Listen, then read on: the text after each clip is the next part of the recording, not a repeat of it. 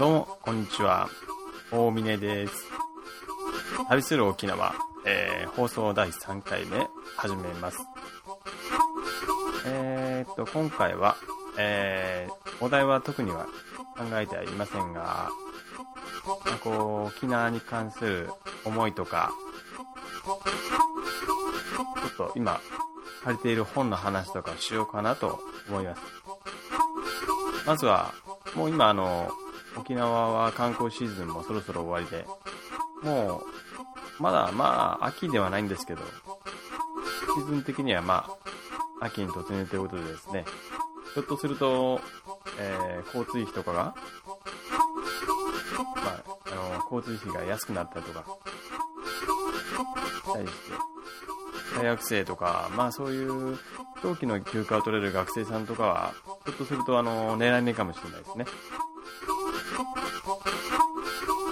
僕も昔はあの、大学生を通っていた頃はですね、もう本当、休みに入った瞬間に、2ヶ月ぐらいですか、休みが。もうずっとあの、沖縄に帰ってましたね。2ヶ月間フルで帰っておりました。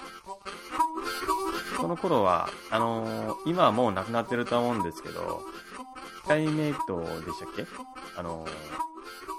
と、あのキャンセル待ちで、便は選べ選べないんだけど、その代わり、旅費っていうか、まあ、交通費が半額というやつですよね。確か、あれはもう4年5年ぐらい前に廃止されたんでしたっけね。まあ、それを利用して、えー、まあ、シーズンでも、だいたい1万4000円ぐらいで、入っておりました。が、もう、年齢的にもそれをオーバーしてるし、まあ廃止されたので、元からお得に帰ることはできませんが、まあ、シーズンが過ぎれば一応1万5000円とか、まあ、後半ぐらいで借りちゃったりするんでね、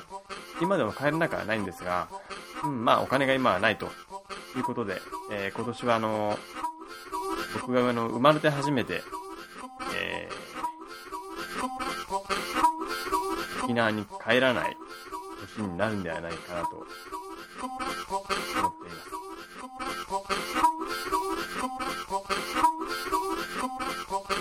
そんな沖縄なんですけど、まだ天気も、天気というかあの、太陽が昇っている時間もだいぶ長いらしくてですね、ここの、えー関東はもうあの6時ぐらいになると結構真っ暗なんですけど、の母親から前聞いた話によるとですね、まだ7時ぐらいまで明るいよとか、そういう話を普通に聞くわけですよ。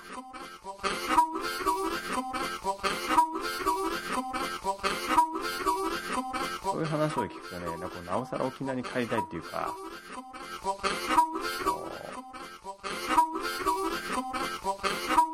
夕日が沈む海に向かって座ってね、浜辺で、じっとしてしてたりとか、あもしくはあの、お酒を飲んだりとかしたりしたいなと思ったりするわけですね。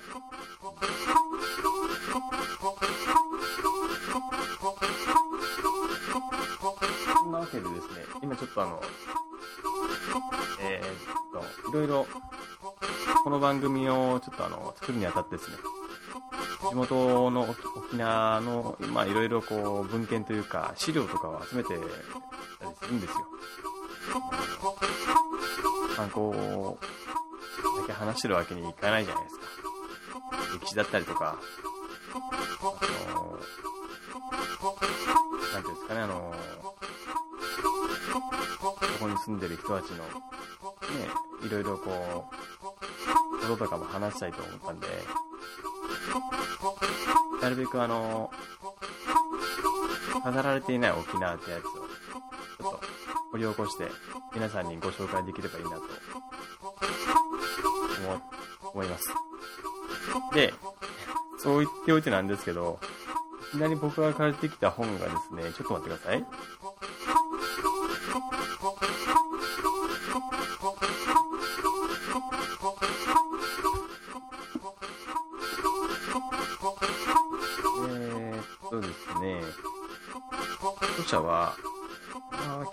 正明さんという読めばいいのかな？多分、多分木村正明さんという方が書かれた本で、えー、タイトルがですね、海底宮殿。副題が、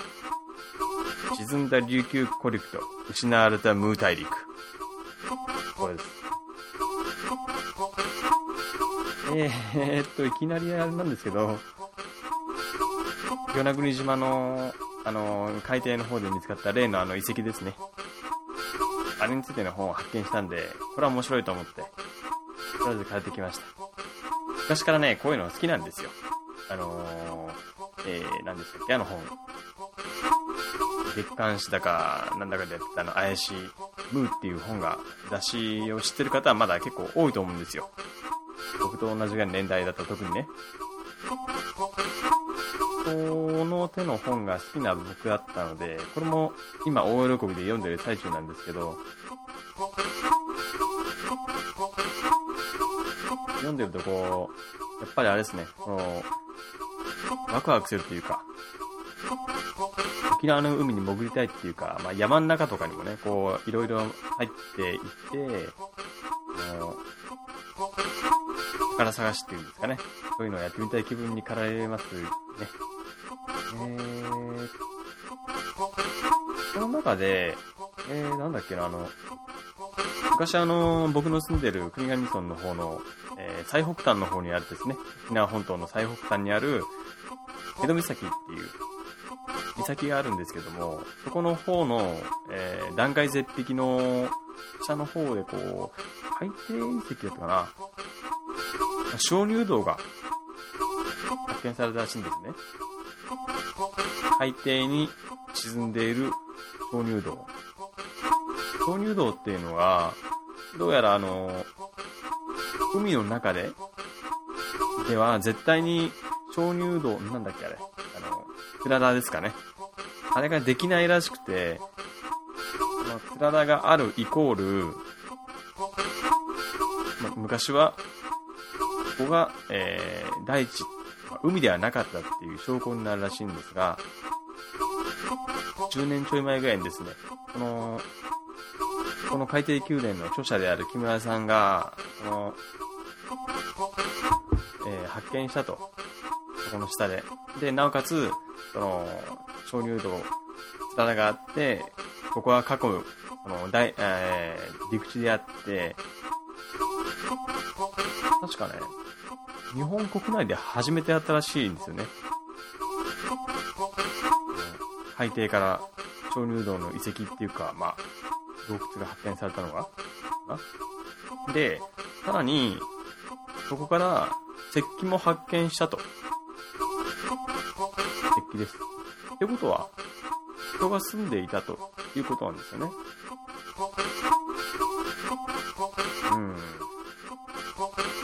これがあの、鑑識の結果、7000年前だか1万年前ぐらいだかの間らしいんですけど、こう、なんていうんですかね、もう本当に、本当にこう、昔は無大陸があったりとかしたんじゃないかなと。すごいこう、ね、あの、太古の文明がとか、二大家内がとか、そういうのを考えるとね、こう、楽しくてね、もう夜も眠れなくなっちゃいますよ。幽霊の話はまあ好きじゃないんですけど、本当の話はもう大好物です。これを読んで、多分、あんまり皆さんにこうためになることは話せないと思うんですけど、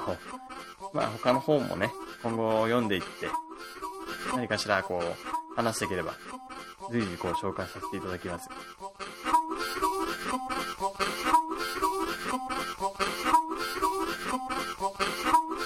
うん、今、沖縄で、こう、なんていうかな、これちょっと話がまた脱線しちゃうんですけど、あのー、ちょっとした勉強、勉強つながりっていうか、あの、遺跡っていうか、まあ、勉学ですよね。学術。つながりなんですけど、今沖縄の方で、あの、大きな大学研究施設もこう、備えたような、うちの大学を作ってるとかなんとかっていうのを5年ほど前に聞いたんですけど、今どうなってるんでしょうね。沖縄は基本的にはあんまりこう、えー、学力がそれほど、なんていうんですかね、あのー、芳しくないので、っていうよりも、あのー、全国最下位みたいな。なので、そんな立派なものを作っても、まあ、県内からはなかなかこう、入ってくる学生さんたちはいないとは思うんですが、多分、あのー、海外とか、もしくはその、本土の方から、募ってね、学生さんを、どんどんどんどん、こう、入れて、いくんじゃないかなと思うんですけども、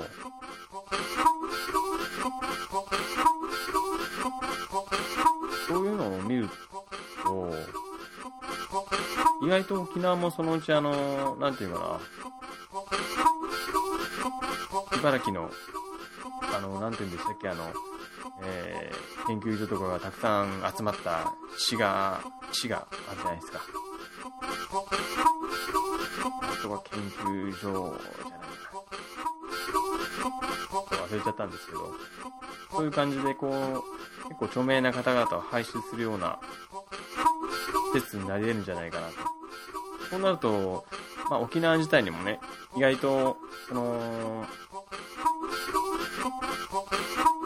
勉学のその重要性というのを再認識するとか。今までは結構、みんなの、高卒とか、結構多いし、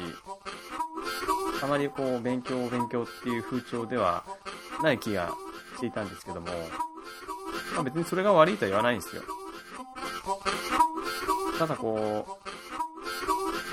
う、やっぱりこう、自分から進んで勉強できる場が増える、増えるかもっていう。そうなれば、ね、あのー、まあ勉強して損はないですから。別に卒業して漁師になったって、それは別にいいとは思うんですよ。学があるっていうのはまあね、悪いことじゃないから。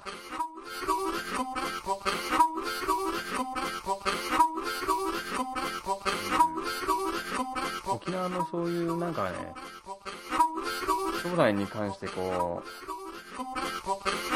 う、楽しみである反面、やっぱりあの、この、経済的にどうなのよっていう心配はいつもありますよね。心配っていうか、うん、まあ自分が帰った時に少なくとも生活はできるのかなとかっていう程度では心配してますけど、やっぱりね、あの、失業率も高いじゃないですか。確か、うん。それも全国ワースト、うん、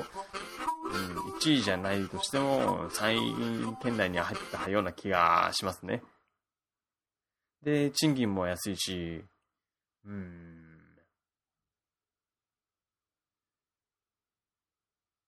観光業がこう今後ね、安定するっていう保証もないわけじゃないですか。だから今結構あの、女村とか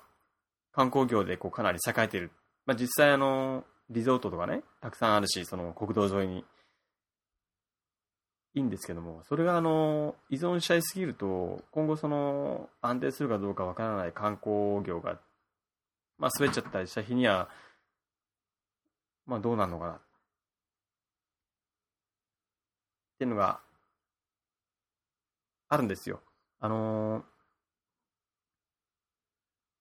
沖縄から観光を取っちゃうと、今でもうあんなにひどい状況なのに、多分もっとひどくなっちゃうと思うんですよね。人は来ないわ。お金は回らないわ。仕事はないわとかね。もう、多分ダントツ1位だと思うんですよ、ワーストで。僕としては、観光はやっぱり大事だとは思うんです。だけど、その、観光のために自然をこうないがしろにするっていうんですかね。あの、粗末にしちゃうとか、うん、そういうのはまあ、やっぱり良くないと思うんですよ。そうなっちゃうと結局あの、沖縄の魅力が一つね、あの、やっぱ自然とかあると思うんです。海が綺麗だったりとか、あとはあの、自然が多かったりとか、そういうのをなくして観光施設を増やしてっていうのを続けたりしても意味がないじゃないですか。僕だったらもう本当にもう、逆にもっと自然を増やすぐらいの勢いで、うん、まあ質素なリゾート地っていうのを作ってね、あの、ゴージャスなやつじゃなくて、もっとこう島国的な感じのを作ってイメージ出してとかっていうのが、まあ、少なくとも国頭村に合ってるかなと思うんですよ。国頭村っていうとね、あの、奥間、奥間、奥間、奥間リゾート今、確かどっか買収してね、名称変わってるかもしれないけど、僕の知ってるのは、JAL プライベートリゾート奥間っていうのがありましてですね。あの、かの有名なトンネルズの石橋貴明さんと木梨憲武さんが、あのー、20年ほど前にですね、来られまして、そこで、あのー、仮面ノリダーの、えー、確かね、ハブ男だったか、サメ男だったかの収録をしているんですよね。で、僕はちょうどその時に、あのー、子供あったんで、あのー、撮影に見学行って、見学に行ってですね、あのー、石橋貴明さん、石橋さんにですね、あのドッジボールをやってもらって、あの、みんなで、すごいボールを投げ合った記憶があるんですよ。おかげさまでもう、あの、木梨憲武さんじゃなくて、あの、石橋さんの、あの、ファンなんですね。20年代の。っていうところも、まあ、ビーチもありますよと。うん。ただ、やっぱりあの、都会の方から来られる、あの、観光客の方ですね。やっぱりあの、みんな、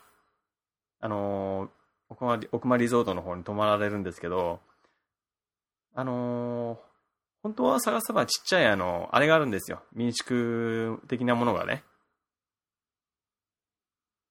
沖縄行ってまで、その、ゴージャスっていうかまあ、あのー、大きなリゾートに泊まるのか、それともその、民宿というか、まあ、本当に掘ったて小屋みたいなところでもいいんですけど、そういうところに泊まった方がいいのかっていうのは、まあ、人にもよるのはわかるんですけど、たまにはこう、素朴なね、あの、個人で経営しているようなところに泊まるのもまたなんかこう、味があって面白いかもしれません。あの、ちなみに、あの、奥間リゾートのすぐ目と鼻の先にあるところに、あのー、僕の親戚のおばさんがやっている民宿がありましてですね、そこは、えー、一泊、確か3年、4年ぐらい前に行った時に、えー、一泊一人2000円でした。あのー、聞くと、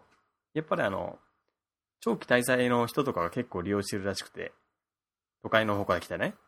若い人たちが1ヶ月とか泊まってると。まあ、1ヶ月もあっても6万円なんですけど、全然儲からないけど、まあ別にいいっつってましたから、多分今もまだ経営してますよ。うん。家、あ家っていうか、民宿から出て、歩いて10秒ぐらいでもう海ですから。もうすごいです。で、砂浜歩いて50メートルぐらい、あ、30メートルぐらい歩くと、もうあの、え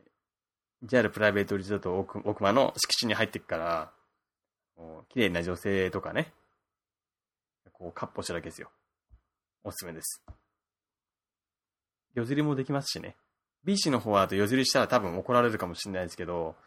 あのー、その民宿の方の浜場、浜辺だと、多分、夜釣りができます。砂浜からね。だから釣り好きも結構ね、あのー、結構そこ利用してるのかもしれないですよ。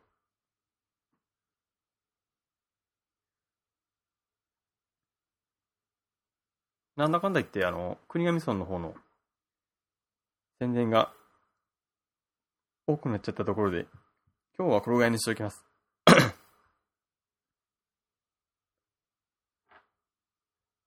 最近こうなんていうかバタバタしてまして、あんまりこう、情報を仕入れたりとか、調べ物できなかったりするんで、ちょっと当分はね、聞いている方に結構迷惑をかけちゃうとは思うんですけども、あの、なるべく近いうちに、早いうちに、落ち着いてね、放送できるようにして、あの、皆さんにあの、ためになるような有益な情報を発信できるように努めてまいりますので、えーよろしくお願いします。えーじゃあ、今日はこれでおしまいにします。さよなら。